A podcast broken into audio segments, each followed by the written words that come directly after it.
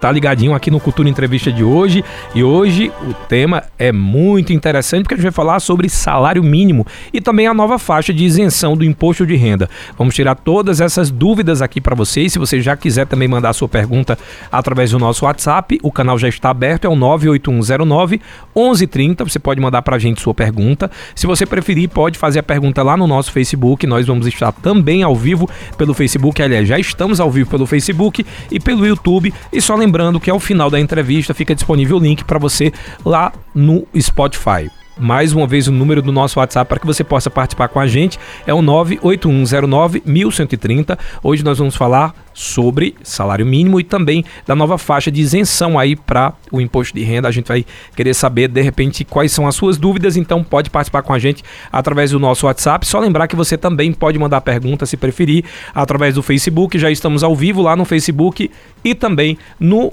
YouTube. Ao final, como eu já falei, o link fica disponível no Spotify e para a gente falar sobre esse assunto, eu tenho o prazer de fazer agora essa entrevista, a gente vai fazer de forma remota com o professor de Economia da UFPE, o Écio Costa. Boa tarde, Écio, seja bem-vindo aqui à Rádio Cultura e ao Cultura Entrevista. Boa tarde, Tony. Boa tarde aos ouvintes da Rádio Cultura. É um prazer estar participando pouco agora a respeito dos reajustes que tivemos no salário mínimo. Né? Primeiro houve ali um aumento no salário mínimo e depois teve um reajuste em cima da inflação. Isso até gerou uma confusão e os ouvintes pediram muito que a gente falasse sobre esse tema, o que seria esse, essa, uh, essa inflação, o que é que a inflação nesse caso uh, estaria fazendo parte desse reajuste. Eu queria que você já explicasse para a gente já começar o programa tirando essa confusão. Bem, é, a gente teve inicialmente né, um reajuste de acordo com a inflação, que era o, o que estava é, projetado para o orçamento desse ano, né, aprovado no ano passado. Então, utilizou-se a inflação encerrada é, em dezembro do ano passado, nos 12 meses, para aplicar esse reajuste que levou até os R$ 1.312. Só que aí, agora, né, na passagem do final de abril para o, o primeiro de maio, né, na noite de, anterior do primeiro de maio, é, foi justamente baixado um decreto para que tivesse esse aumento adicional de R$ reais além da correção da inflação, né, fazendo com que você tivesse o salário mínimo reajustado para os R$ 1.320. Então, essa é uma retomada da política né, que existia é, no governo PT é, de reajuste do salário mínimo acima da inflação. Certo? E, ao mesmo tempo, o governo anunciou que também vai levar, vai enviar um projeto de lei ao Congresso para que você tenha essa política sendo adotada para também os próximos anos dessa atual gestão. Então você vai ter, se isso for aprovado, um reajuste para os próximos anos sempre acima da inflação e provavelmente levando em consideração o desempenho da economia, né, o crescimento do PIB do período é, de dois anos anteriores. Né? Então, com isso, você eleva a, a correção da inflação mais o crescimento do PIB né, do nosso país. Écio, para a gente falar um pouco sobre o que isso impacta na economia aqui do nosso país, o que é que um aumento salarial impacta? Porque a gente sabe que ainda está longe do que seria o ideal, o salário mínimo para as famílias brasileiras. Eu queria saber qual o impacto desse aumento para a economia brasileira. Veja, você tem um impacto direto né, no, nas contas do governo, onde se fala algo próximo aí dos 5 bilhões, um pouco abaixo, 4,8 bilhões de reais para esse ano. E aí no ano seguinte esse valor deve aumentar, mas vai depender também de quanto que isso seja elevado a mais, né? porque você vai ter esse contínuo aumento acima da inflação. Então isso representa é, mais recursos na mão do trabalhador para que ele possa consumir, mas também representa uma, uma maior despesa para o governo, que vai ter que equacionar isso nas contas. Né? É, ao mesmo tempo, foi anunciado um programa de, é, de atualização dos ativos estrangeiros, né, de investidores nacionais, é, com um pagamento de imposto de renda de 10%, que nesse ano geraria ou vai, deve gerar uma receita que ah, funcione como um, um, fator equalizador desse aumento de despesa. Né? Mas caso isso não aconteça, você vai ter mais despesas sem uma contrapartida de receita, o que pode elevar a relação da dívida, é, a relação dívida-PIB do país, que é algo preocupante. Né? ao mesmo tempo, você pode ter também é, com mais consumo, uma maior dificuldade para que a política de é, redução da inflação, né, a política monetária que está sendo praticada, atinja o seu objetivo. É, é um valor pequeno, né, a gente está falando de 18 reais para cada um dos trabalhadores, mas quando você junta isso para, por exemplo, empresas que têm é, muitos funcionários, e você adiciona a isso os custos trabalhistas de férias, de 13 terceiro, né, do INSS, isso termina também elevando o custo de produção, o, custo da mão de obra né, dessas empresas. E se elas não tiverem né, ganho de produtividade, isso pode levar também a um aumento da demissão de trabalhadores. Então tem que ter muito cuidado né, quando for fazer essa elevação na, no salário mínimo sem ganhos de produtividade. E quando a gente vai olhar o Brasil aí nos últimos anos, né, é, existe um estudo da própria PF que fala justamente sobre é, o período de 1995 até 2021, ah, e você olha por setores, o agronegócio teve um ganho médio de produtividade de 5,6% ao ano nesse período, é, enquanto que o setor de serviços teve um crescimento de apenas 0,4% e a indústria teve uma queda média de 0,2% ao ano. O que, é que significa essa produtividade? Né? A gente está falando de quanto que se produz para cada hora de trabalho, certo? Então isso é preocupante porque se é um setor que você está tendo queda na produtividade e você tem um aumento do salário acima da inflação, você pode ter demissões por conta disso. É, a gente falou um pouco sobre a questão, o impacto na vida dos, dos profissionais, né, do, dos trabalhadores, mas também dos empresários. Agora, o que é que isso impacta na Previdência? Porque a gente sabe que com o aumento salarial, a Previdência também tem um impacto econômico, tanto nos aposentados e também nas pensões e nos auxílios. E eu queria que você explicasse um pouquinho também se esse cálculo para o aumento de salário uh, ser feito, ele precisa ser muito bem pensado para que não cause de repente um colapso aí na Previdência. Não, você já meio que respondeu a sua própria pergunta, né? porque realmente traz um impacto né, sobre a Previdência. Né? Você tem um grande número de é, pensionistas que recebem apenas o, o salário mínimo, e aí você está reajustando todos para cima. Isso traz um impacto né, nas contas do governo, novamente, que precisa equacionar né, essas despesas adicionais nas suas receitas. Né? Então, é, um colapso, eu não diria que isso, isso vai acontecer nesse curtíssimo prazo, mas se você mantém essa política de reajuste sempre acima da inflação, é, nos próximos anos e a receita não sobe na mesma proporção, aí sim você tem sérias preocupações. Né? É, é, importante a gente ver como que a economia vai se comportar nos próximos anos. No ano passado a gente cresceu quase 3%, né? mas esse ano a previsão é que a economia cresça, é, agora a previsão é algo em torno de 1%. No próximo ano nessa mesma faixa. E quando você tem um crescimento mais baixo, a arrecadação de impostos também ela é proporcional ao crescimento da economia, não vai ser tão elevada. Se você tem uma convergência da inflação, né, a inflação cedendo, também a arrecadação de impostos não aumenta tanto, né, já que ela tem uma inflação mais baixa. E aí como que essas contas vão fechar? Né? Isso é realmente algo que precisa ser muito bem equacionado né, para que você não tenha, é, em última instância, um aumento excessivo da carga tributária.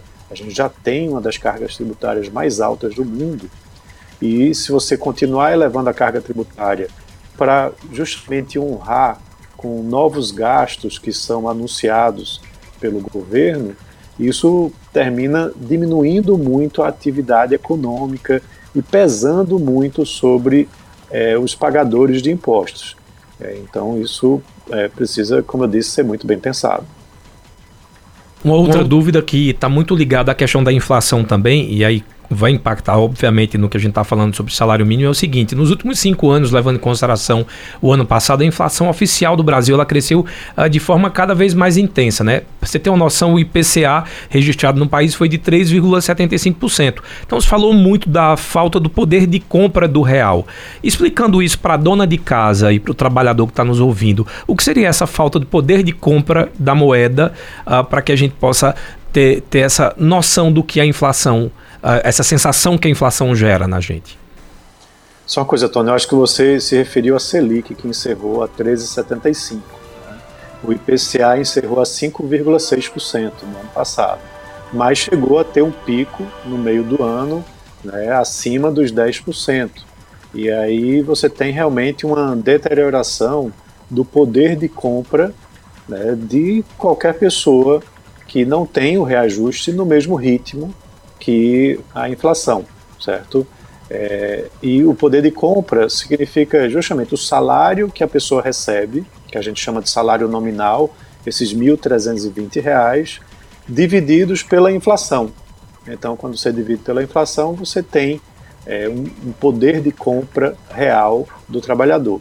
E ele caiu muito né, quando você teve uma elevação forte do IPCA né, no meio do ano, é, e depois, é, isso na realidade, tanto em 2021 como se arrastou um pouco também até 2022, tá? E aí depois que a inflação começou a ceder, que aí você faz essa conta novamente do salário pela inflação acumulada, o poder de compra ele começou a subir de volta, né, porque o ritmo de reajuste dos preços não estava tão forte né, quanto antes, inclusive com alguns itens apresentando deflação.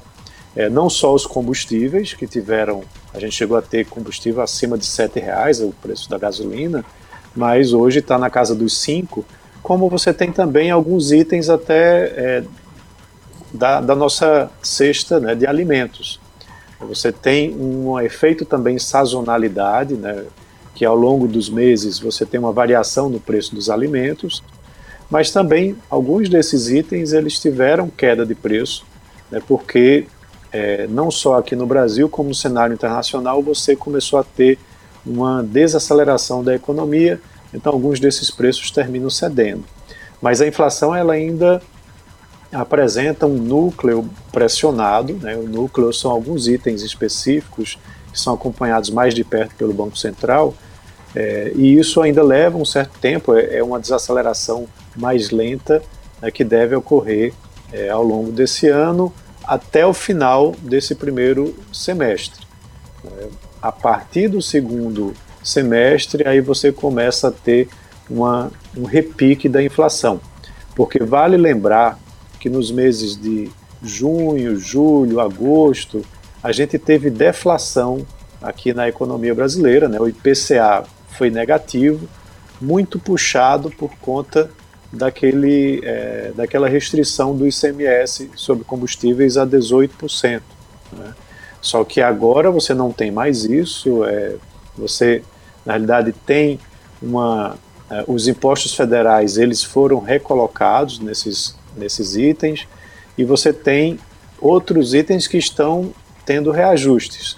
Então, nesses meses, você vai ter uma inflação positiva comparando com os mesmos meses do ano anterior que foram é, de deflação.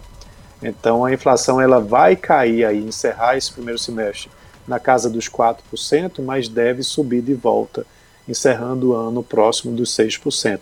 E aí o poder de compra vai oscilando também junto com isso. A gente pode atrelar, por exemplo, esse aumento da inflação dos anos anteriores, né, principalmente ali em 2020, nós temos o advento da pandemia. Né? Então, muito que se falou a respeito da pandemia como um agravante da inflação, logo em seguida a guerra da Ucrânia. Agora, a OMS já declarou que a pandemia chegamos ao final. Então, digamos que o, a, a pandemia não seria mais uma desculpa, aspas.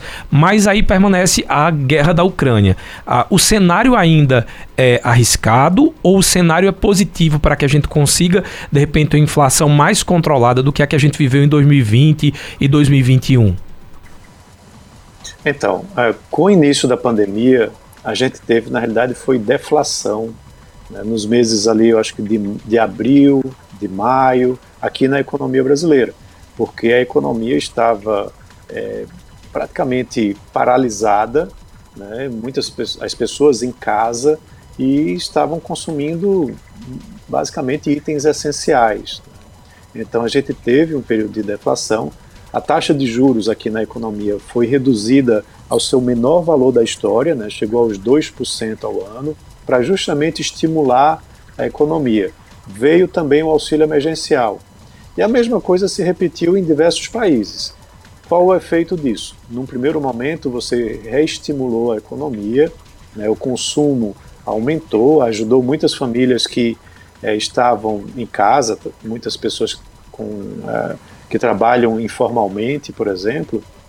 E aí depois você teve essa retomada né, do consumo, mas com o lado é, da oferta, da logística, bastante comprometido, porque muitas indústrias estavam paralisadas, muitos portos e aeroportos fechados. Então você tinha excesso de demanda com pouca oferta. E isso levou um bom tempo para se reorganizar a inflação ela disparou por conta disso. E aí os bancos centrais, na realidade, o Banco Central brasileiro se antecipou vendo esse movimento e aí começou um processo de elevação da sua Selic, né, da taxa de juros, para conter essa inflação que estava disparando. Os outros países da União Europeia, dos Estados Unidos, Japão, até vizinhos nossos, não foram tão rápidos como aqui. Né, e eles só vieram fazer isso depois. Então, Aqui a gente teve esse impacto, mas lá fora os preços continuaram pressionados por conta né, dos estímulos que estavam sendo dados por lá. E aí você veio 2021 até o final. Em fevereiro de 2022 teve a invasão russa à Ucrânia, onde aí você teve mais uma série de eventos que impactam é, nos preços dos produtos, principalmente o do petróleo né, com uma forte é, escalada do preço do, do, petróleo, que estava aí na casa dos 70, 80 dólares, chegou a bater né, os 120, 130 dólares, praticamente dobrou. E isso trouxe um impacto muito grande no mundo todo, né, aqui no Brasil, mas também em outros países, é, junto com o preço também de outras commodities agrícolas, o trigo, né, que impactou na soja, no milho e assim por diante. Então a gente vive agora esse momento, passou o resto de 2022 é, com uma inflação que subiu por conta desses itens e depois começou a desacelerar. Hoje o preço do barril de petróleo está num nível pré-pandemia, né, ou seja, aquele impacto lá da invasão russa à Ucrânia passou, né, é, justamente porque os países ao longo do ano passado começaram a elevar suas taxas de juros para combater essa inflação. Então, esse, essa elevação faz com que a economia mundial desacelere e o preço das commodities termine também caindo por conta disso. A começar pelo petróleo, mais o minério de ferro, commodities agrícolas. Então, a gente vive hoje esse momento de redução né, desses preços né, que vai ajustando a inflação. E aí o grande desafio é que a gente tem uma meta de inflação a ser cumprida, de 3,25% aqui no Brasil, é que você pode ir até 4,75%, que é o teto da meta, mas hoje a previsão para o encerramento em 2023 é de uma inflação de um IPCA de 6%. Por isso que a gente vê ainda o Banco Central muito resistente para reduzir, né, para diminuir a taxa de juros. Essa redução deve acontecer mais no segundo semestre, né, quando a, essa a expectativa de inflação ceder mais, tá? Mas também vai depender muito do arcabouço fiscal. Ele foi apresentado pelo Ministério da Fazenda, agradou né, o, o Banco Central, segundo depoimentos, inclusive, do presidente, do Roberto Campos Neto, mas agora está no Congresso. E o Congresso, a gente sabe né, que ele pode é, fazer mudanças que aumente consideravelmente o gasto. E aí isso tem um potencial inflacionário, né? você elevar demais a, a possibilidade de gastos. Então tem essa preocupação também que está sendo apresentada. Hoje saiu o relatório do Comitê de Política Monetária do Banco Central da reunião que aconteceu na semana passada, quando eles decidiram manter a Selic nesse patamar. E um dos principais itens é, discutidos foi justamente essa questão do arcabouço fiscal né, e a expectativa com relação à sua aprovação no Congresso. Eu estou conversando com o professor economista da UFPE, Écio Costa. Eu já vou abrir agora as perguntas para os nossos ouvintes. Hoje a preferência é que, se vocês puderem mandar para a gente as perguntas por texto, fica mais fácil de colocar no ar, tá? Mas se você quiser mandar por áudio, áudio de no máximo um minuto para que a gente possa colocar no ar. É, Écio, o nosso ouvinte João Pedro, lá do centro da cidade, ele está dizendo que comprou um carro em 2016 a 17 mil reais. No ano passado, isso é 2022, ele, o carro dele estava valendo 20 mil. Ele quer saber por que isso aconteceu e se se existe possibilidade de baixa nos valores dos automóveis daqui para frente. É, só o comercial ele comprou por quanto? Você disse? Ele comprou ele... por 17 mil. E, e, vendeu, no caso, ou o carro estava valendo, não sei se ele chegou a vender, mas o carro estava valendo ano, no ano passado 20 mil reais. Pois é, você tem aí um pouco do que a gente estava falando dessa problemática causada pela pandemia né, do fechamento de fábricas, de portos, aeroportos. Veja que um veículo ele depende de muitos componentes, né? E grande parte do momento da pandemia, a China estava praticamente fechada, né? você não conseguia atracar navios nos portos né, lá chineses, é, inclusive tinha grandes filas de navios esperando para fazer esse atracamento, e muitas peças, é, principalmente semicondutores, são é, fabricados nessas fábricas, nessas indústrias chinesas e enviadas para o resto do mundo para que sejam montados os veículos. Então, os veículos zero quilômetro, eles é, aumentaram de preço consideravelmente, porque justamente você tinha como aumentar a oferta ou mesmo manter aquela oferta disponível de veículos durante essa pandemia, né? ou seja, da pandemia para cá. Então, o atraso chegava a ser de oito meses ou mais né, do fornecimento de veículo. Mesmo você tendo dinheiro para comprar esse veículo hoje à vista, a montadora não tinha como montar esse veículo e como entregar para a concessionária fazer a venda.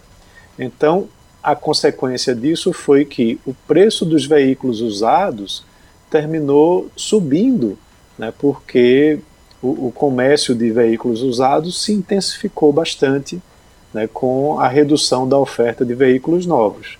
E aí isso puxou para cima.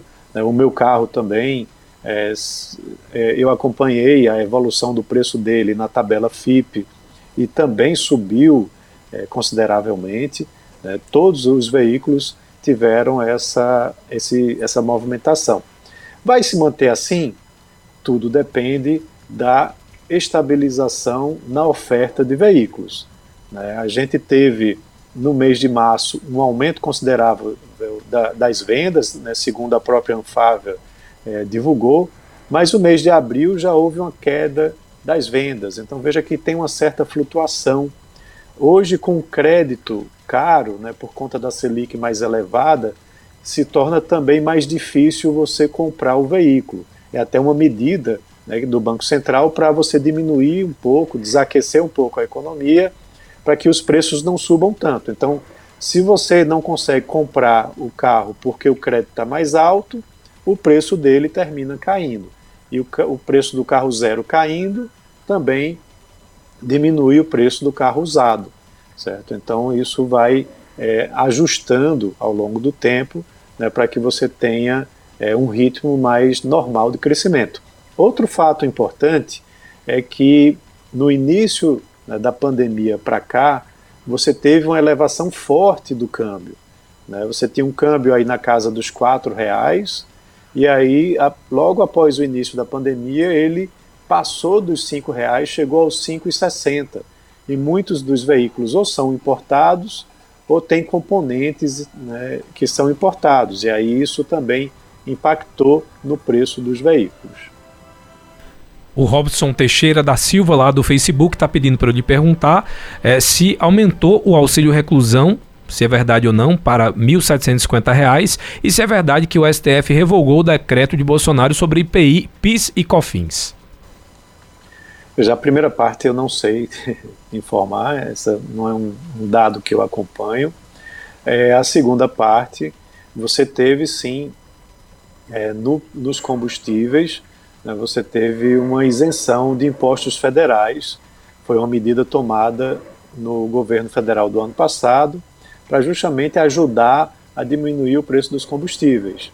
E agora, nesse atual governo, essa isenção de impostos federais sobre os combustíveis, ela deixou de existir né, a partir de, do final de março. Então, isso trouxe uma elevação né, a mais no preço é, dos combustíveis. É, e aí, o que é que acontece? O preço dos combustíveis, né, o preço do barril de petróleo, ele vem caindo.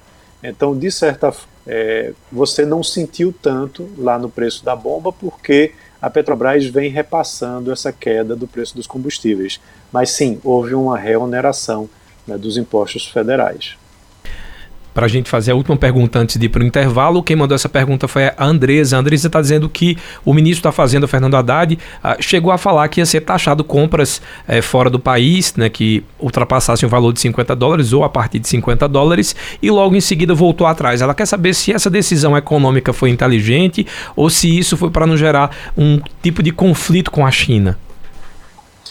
Na realidade, isso é muito é, complicado. Né? Se você for olhar é, alguns países é, praticam uma isenção até maior que os 50 dólares. Lá nos Estados Unidos isso chega a 800 dólares. Né? Mas é um mercado muito mais aberto que o nosso e que usa um sistema tributário também é, diferente do nosso. Né? Nós temos aqui uma sobrecarga de impostos em vários setores, em várias indústrias, do vestuário, de eletrônicos, e aí você termina tendo impostos que são acima de 50% em muitos desses casos, incluindo os impostos federais, o, ICMS, que é estadual, e muitas vezes o ISS. Então, é, essa decisão de voltar atrás, ela, em parte, eu acho que é importante manter a isenção dos 50 dólares, né, até porque você tem uma prática que já vinha sendo conduzida. Isso pode sim sofrer repercussões né, com outros países, tá? mas é preciso ir mais além. Ao invés de ficar discutindo isenção de 50 dólares ou não, o governo deveria acelerar o processo de aprovação da reforma tributária, porque aí você iria ter um imposto sobre o valor adicionado e todos esses produtos né, que concorrem com as importações iriam estar mais baratos, né, porque você vai ter uma redução da carga tributária, inclusive veículos, é, vestimentas, né, ou seja, roupa, é, muitos desses itens que hoje são importados porque lá fora você tem uma carga tributária muito mais baixa. E aí, com essa reforma tributária, você poderia abrir o mercado né, para concorrência com os importados, porque essas indústrias brasileiras estariam mais competitivas. Tá? Mas é, é um processo que leva certo tempo, é bastante complexo, né, porque não envolve só a indústria, envolve o setor de serviços, a agropecuária, e aí você vê muita discussão acontecendo, mas essa reforma tributária ainda não foi é, aprovada, é, nem nesse governo, nem no governo anterior, né, que também se discutiu muito, mas por ser um tema muito polêmico ainda não foi para frente. Eu vou fazer o seguinte, agora eu vou para o intervalo, já está chegando muitas perguntas aqui é, para a gente responder perguntas por telefone e pelo WhatsApp. Pedir só para você mandar para a gente o áudio de no máximo um minuto para que eu possa colocar no ar. Eu estou conversando com o professor de economia da UFPE, Écio Costa, que está tirando as nossas dúvidas. A gente começou a falar sobre salário mínimo, já, já foi para economia quase que internacional. Então, se vocês tiverem dúvidas também sobre temas de economia, mandem para a gente através do nosso WhatsApp, que é o 98109 1130. Depois do intervalo, eu volto tirando as dúvidas dúvidas dos ouvintes. Até já. Muito obrigado para você que está sintonizando a gente, para quem está nos acompanhando pelo Facebook e também para quem está ligadinho com a gente lá no YouTube. Lembrar que ao final da entrevista fica disponível o link no Spotify para que você possa mandar no grupo dos amigos. E agora eu já vou trazer, uh, só para quem está chegando agora, a gente está conversando com o professor de economia da UFPE, Écio Costa, falando sobre economia, salário mínimo. Daqui a pouco a gente falar um pouco sobre o aumento da isenção do imposto de renda. Mas agora deixa eu trazer a primeira pergunta por áudio. Vou chamar a Nininha lá do bairro São Francisco. Boa tarde, essa menina. Alô, esses meninos. Boa tarde para vocês dois. Olha, vocês três parece. Olha, se fosse, se fosse aumentar o salário mínimo pela inflação, o ano passado, com 100 reais, a gente pro mercado, comprava um bocado de besteirinha. Agora não compra nada, sabe? O só dá pra comprar de pão, um pedacinho de queijo e pronto. Não dá mais pra nada, entendeu? O, sal, o 100 reais, não dá mais pra nada. O remédio subiu, tudo subiu. Embora que baixou um pouquinho as coisas agora, mas não como era para ter baixado, entendeu? O salário mínimo aumenta, não é pela, pelo tanto da inflação sobe, não. É de jeito nenhum. Se for assim, a gente ia, ia receber 5 mil, já era para estar tá em 5 mil salário, se fosse aumentar pela inflação. Agora eu vou perguntar um negócio a vocês. Esse negócio negócio de professora, enfermagem, essas coisas. Eles deviam dar aumento, era todo ano, como aumenta o salário mínimo, já tem um, já ser de plástico. Aumenta o salário mínimo de todo mundo, quem trabalha no comércio e tudo, e aumenta também na enfermagem, dos professores, porque do jeito que aumenta para eu comprar pão, aumenta para eles também. Então, devia ter todo ano, fica aquela arenga, todo ano, todo ano aquela arenga, todo ano tem é, greve, greve, greve, que se prejudica as, as crianças e a gente, as mães que, que não pode, é, ficam os filhos em casa, não podem trabalhar trabalhar, porque eles vão para a escola e ficar mais tranquila. Eles em casa, dois, três dias, é uma, é uma agonia, viu? Não tem que cuidar deles não para a pessoa trabalhar. Tchau e batata, tchau. Vamos lá, professor S. Primeiro falar um pouco sobre o que a Nininha falou naquele começo, que acho que você já chegou a explicar no início do bloco, mas a gente pode reforçar com essa ideia de que ela falou que antigamente você ia para padaria, comprava com seis reais, comprava pão. Agora, uh, o, o, ano passado, a, a, impressão que você tinha é que você não ia comprar mais nem a bolsa, com os mesmos seis reais. E aí ela está dizendo que ela está sentindo pouco, mas já está sentindo uma diferença, baixando o preço em algumas uh, coisas. Porém, ela fala sobre a questão do aumento salarial, que na visão dela ainda é pouco. Então, explicar um pouquinho isso para Nininha. Não, é importante a gente entender um pouco como funciona o cálculo da inflação. O IPCA é um índice de preços ao consumidor amplo. Né? Você tem aí diversos itens que entram nessa cesta de produtos, onde o IBGE acompanha a variação desses preços ao longo é, dos meses e no Brasil inteiro. Então veja que é uma média que ele faz de todos esses itens e às vezes você tem itens que sobem mais do que outros. Né? E, é, o, o, pão ele é feito com trigo e o trigo estava no meio daquela confusão da invasão russa à Ucrânia, o seu preço disparou né? e aí você terminou tendo uma elevação junto com a gasolina. Né? Para o motorista de Uber, por exemplo, de, de aplicativo, que depende muito da gasolina, ele teve um impacto maior né, porque o preço da gasolina disparou. Né, e assim vai. Né, então, cada pessoa sente de forma diferente o impacto da inflação no seu bolso. Tá? E, em geral, a inflação para os mais pobres, quando você tem uma, é, uma evolução de preço dos produtos muito alta, ela é maior, porque na renda dos, é, dos mais pobres, é, se consome mais produtos do que serviços. E os mais ricos consomem mais serviços do que produtos. E essa inflação inicialmente ela foi muito mais forte nos produtos do que nos serviços. Então veja que tem né, muitas é, análises que precisam ser feitas para você determinar que a minha inflação foi diferente da sua inflação, Tony, que foi diferente da inflação dela. Depende do comportamento de consumo e de onde você mora também. Né? A inflação na região Nordeste é uma, na região Sudeste é outra. Então é bastante complexo. Tá? E, e, aí a sensação que fica muitas vezes é que o aumento não deu conta, né, o aumento do salário não deu conta desse aumento né, real né, dos preços na sua faixa de consumo. É bastante complicado. Né? Com relação aos reajustes que ela mencionou, né, de professores, enfermeiros, é, aí depende muito também do setor, né, da, da, da classe né, de trabalhadores, porque você tem negociações anuais onde essas negociações até levam a aumentos acima da inflação, né, dependendo do setor que você está discutindo.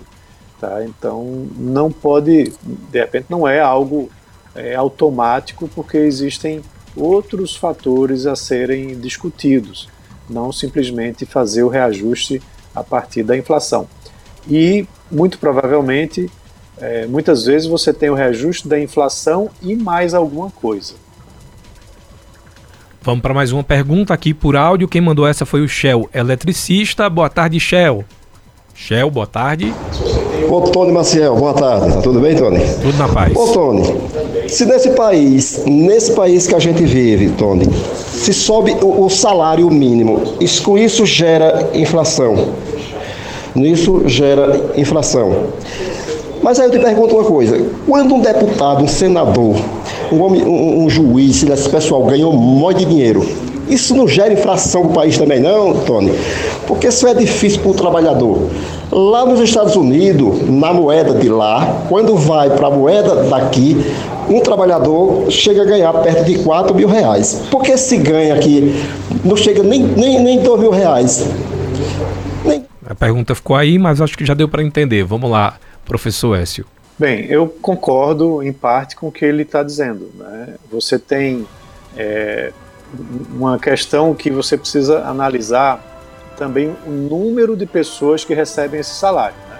O número de pessoas que recebem o salário mínimo é muito maior né, do que o número de deputados e políticos. Né? Segundo o Diese, é, 22,7 milhões de pessoas são impactadas diretamente pelo aumento e outras 54 milhões de pessoas indiretamente, que representa 25,4% da população. Quando você dá um aumento para deputados, senadores, políticos, é, é um número reduzido. Tá? Agora tem um problema. Quando você é, estabelece um aumento do teto constitucional né, dos salários que são pagos na, no serviço público, e aí é onde mora um problema grande, né, porque você pega lá, se não me engano, é o ministro do STF, né, que é o salário mais alto. E aí, se esse valor ele aumenta, todos os outros terminam aumentando proporcionalmente para esse para acompanhar essa elevação do STF. Aí, quando soma todos eles, traz um impacto também bilionário na economia, aumentando as despesas do governo e também aumentando a inflação. Por isso que eu disse que eu concordo em parte, né, quando ele demonstra essa preocupação. E o outro ponto é da conversão do salário lá dos Estados Unidos para o salário aqui no Brasil. Aí eu volto um pouco àquela história da produtividade da mão de obra. Né. O trabalhador americano tem uma produtividade que é algo em torno de cinco vezes maior que a produtividade do trabalhador brasileiro. Então, se ele produz mais, consequentemente, ele também vai ganhar mais. Né? O que é que precisaria ser feito? Investimento aqui no Brasil para que você aumentasse a produtividade né, do trabalhador brasileiro. Investimento em infraestrutura, investimento em máquinas, equipamentos e investimento também na mão de obra, qualificando ela para que ela se tornasse mais produtiva. Aí você passaria a ter ganhos de produtividade né, dessa mão de obra e os salários médios pagos, consequentemente, aumentariam né, em relação ao que nós temos hoje. Se você simplesmente aumentar para pagar hoje aqui no Brasil o mesmo que se paga lá nos Estados Unidos, você vai ter muitas empresas que vão fechar as portas porque elas não vão conseguir ter viabilidade no seu negócio. Né? Elas vão ter é, um prejuízo ou vão ter que produzir muito mais, mas não conseguem produzir muito mais porque o mercado não absorve. E aí você termina tendo o aumento do desemprego. Então tem que tomar muito cuidado né, para que isso seja né, muito bem equacionado. E por último, tem ainda um outro fator. Uh, o custo de vida lá nos Estados Unidos é bem mais elevado do que o custo de vida aqui no Brasil. Então também o salário mínimo lá é mais elevado por conta disso. Mas vamos falar aqui do Brasil. Não sei se o, o ouvinte que fez a pergunta se lembra ou sabe disso, mas o salário mínimo lá de São Paulo, por exemplo, é bem maior do que o salário mínimo nacional. Por quê? Porque o custo de vida lá em São Paulo também é maior. Né? Mas não só o custo de vida, como também a produtividade né, do trabalhador lá em São Paulo é maior do que a média nacional. Então veja que esses exemplos também se aplicam aqui no Brasil. Professor Écio, para a gente voltar com as perguntas dos ouvintes, deixa eu só iniciar a questão da isenção da alíquota né, do imposto de renda, que foi corrigida pelo presidente Lula no dia 1 de maio. Eu queria que o senhor explicasse o, o que é que muda aí nessa tabela de isenção e alíquotas. Bem, é, você agora tem um, um valor né, percentual maior né, de faixa de isenção.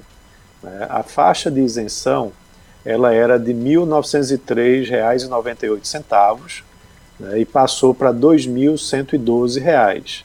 Significa que né, esses trabalhadores que ganham esse montante, eles estão isentos do pagamento de imposto de renda.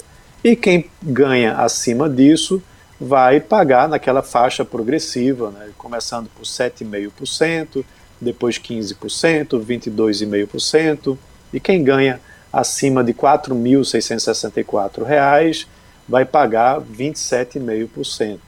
Né? Então você aumentou, né, ampliou essa faixa de pessoas, é, trabalhadores, que estariam isentos de pagamento. Né? Isso é algo importante porque há vários anos que você não tinha correção nessa tabela do imposto de renda. Tá? É, e isso essa não correção da tabela do imposto de renda é, na realidade, uma forma de aumentar os impostos. Né? Porque aí o governo, você tem uma inflação do período, né? o salário vai também reajustando e o governo vai pegando, comendo mais imposto, né? porque você não acompanha essa faixa de isenção. Tá? Essa faixa de isenção, ela na realidade deveria ser reajustada anualmente, né, junto com a correção inflacionária. Esse seria o mais justo, tá? mas ficou muitos anos sem acontecer esse reajuste e o governo agora está prometendo até o final do, do governo Lula né, ter uma faixa de isenção de até 5 mil reais. Só que aí tem novamente um outro problema. Você está abrindo mão de receita, né, dessa receita de impostos. E as despesas, elas não estão caindo, pelo contrário, esse governo tem anunciado mais e mais despesas, como, por exemplo, o reajuste do salário mínimo, que a gente acabou de falar, acima da inflação.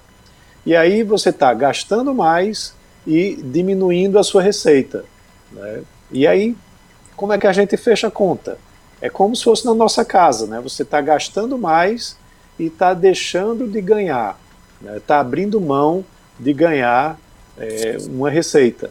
Tá? Então, o governo, para isso, vai ter que achar uma fórmula de ajustar isso, ou consequente, uma consequência disso vai ser um aumento do endividamento público, né, da relação dívida-PIB, que já está no patamar muito elevado. Então, novamente, tem que ter muito cuidado né, com políticas que possam causar é, essa mudança né, aumentando mais gastos ou diminuindo receita, né, que no final das contas você precisa ter no final do ano as contas fechando. Né? Você não pode ficar tendo déficit todo ano, né, porque isso eleva e muito a relação da dívida é, em relação ao PIB. Vamos para mais uma pergunta. Essa foi o Adão do Maurício Nassau que mandou, colocou boa tarde a todos. Uma pergunta: independentemente do partido político do senhor, o senhor acha que o governo passado e o governo atual ah, consegue fazer a economia do Brasil crescer, sim ou não? Adão, Adão do, do Maurício Nassau.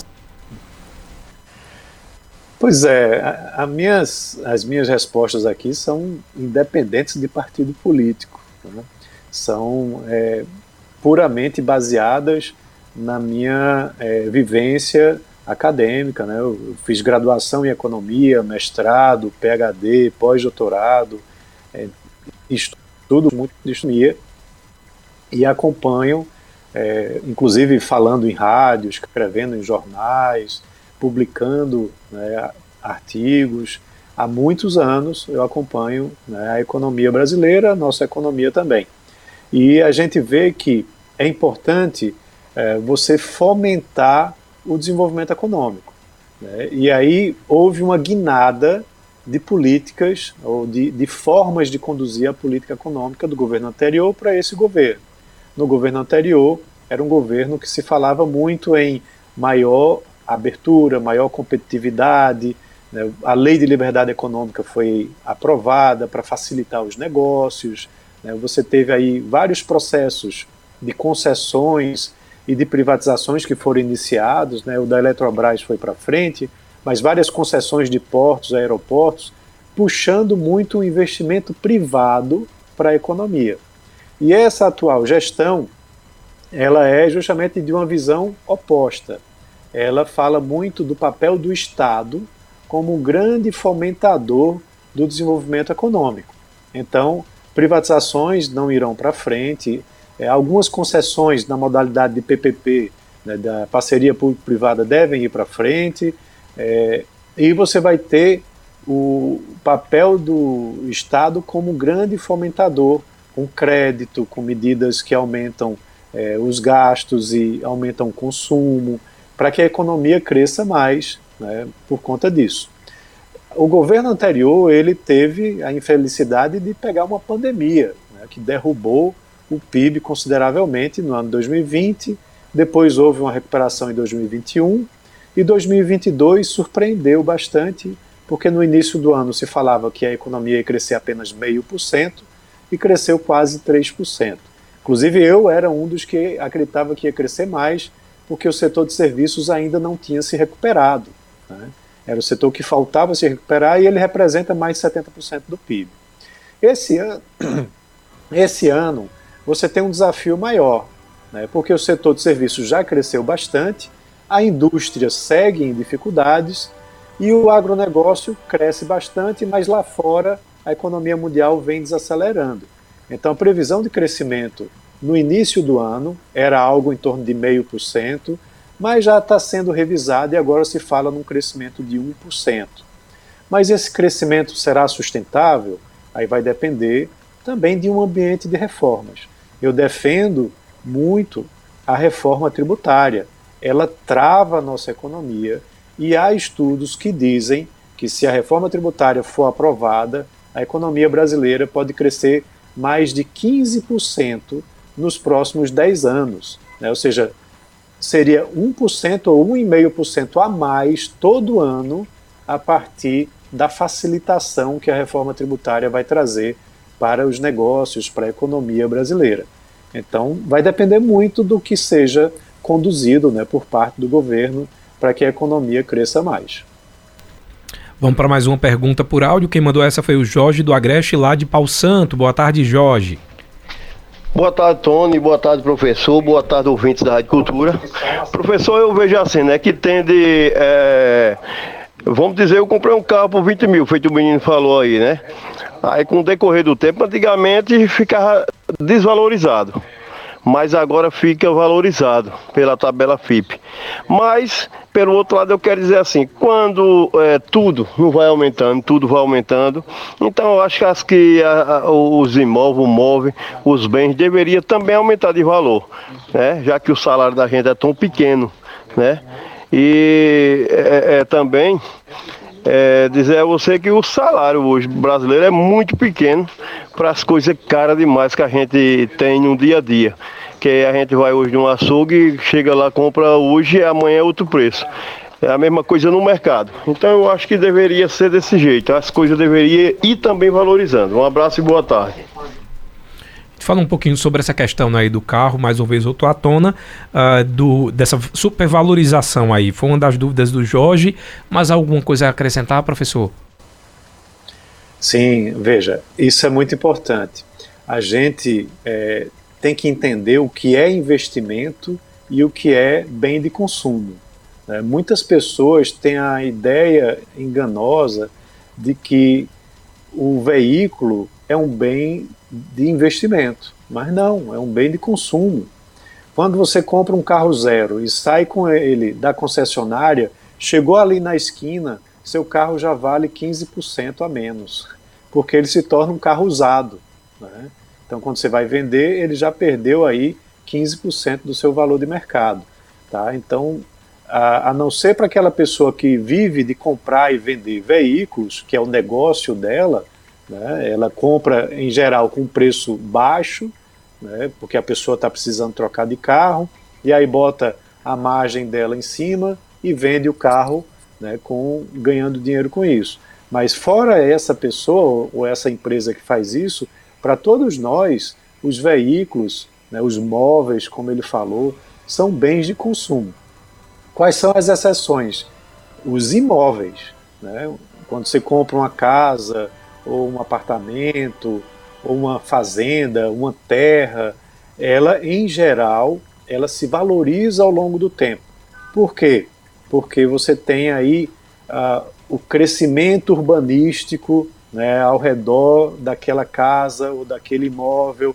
Às vezes se constrói um shopping center, um restaurante, uma escola, próximo de onde você comprou aquele imóvel, e aí com isso o imóvel tende a se valorizar.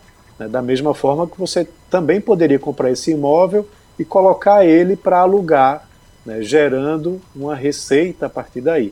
Então é importante separar uma coisa da outra, né? porque bens de consumo, roupa, computador, celular, veículo, moto, né? carro, moto, nenhum desses se valoriza ao longo do tempo. Com a pandemia, a gente teve uma exceção justamente por conta desse problema que a gente estava falando, da logística internacional. Outra coisa importante também é que quando a moeda se desvaloriza, né, aí também acontece né, de bens importados, por exemplo, ou bens que concorrem com os importados, eles terminam se valorizando porque ficou mais caro né? tanto comprar o novo como comprar o usado. Então eu tomaria muito cuidado com isso, né, para não ficar pensando que comprar um carro é um investimento. Pelo contrário, né, ele vai se depreciar e ele ainda traz um custo mensal para você de manutenção, né, para manter ele funcionando perfeitamente. É até bom a gente, de repente, até o próprio exemplo do ouvinte, né, que falou que comprou o carro dele a 17 mil em 2016, acho que foi isso, e que o carro estava valendo 20 mil, significa dizer que até para ele trocar o carro naquele momento, ele não levaria vantagem. O carro dele se valorizou, mas o carro também estava mais caro. Então, se, digamos, se ele tivesse um outro veículo que ele pudesse naquele momento vender, aplicar o dinheiro, ok. Mas se fosse uh, trocar um veículo por outro, não era um bom momento para fazer essa compra, né, professor? Exato, né? o zero quilômetro disparou de preço, então o carro usado também subiu de preço. Então a dificuldade dele comprar um carro é, novo, ela se manteve. Né? Apenas o carro usado acompanhou, de certa forma, a elevação do, carro, do preço do carro zero. Professor Écio Costa, professor de economia da UFPE, muito obrigado pelos seus esclarecimentos aqui, pela aula de economia que o senhor nos deu aqui. E espero que a gente possa conversar mais vezes para falar sobre inflação e de preferência que a gente está indo aí com a economia no crescimento e a inflação baixando cada vez mais. Muito obrigado pela sua participação e até uma próxima. É, eu também agradeço, Tony, aí, pelo convite. Estou à disposição aí para uma próxima a gente conversar novamente. Um abraço a todos os ouvintes da Rádio Cultura. Quero agradecer a participação do professor de Economia da UFPE, Écio Costa, para você que participou com a gente através do nosso WhatsApp, Facebook e também YouTube. Lembrar que fiquem disponíveis, aliás, com esse conteúdo lá nas redes sociais. E agora, ao final da entrevista, o link também do Spotify vai ficar disponível para você mandar lá no grupo dos amigos, da família, do trabalho. E eu volto amanhã a partir das duas da tarde. Forte abraço, boa tarde, até amanhã.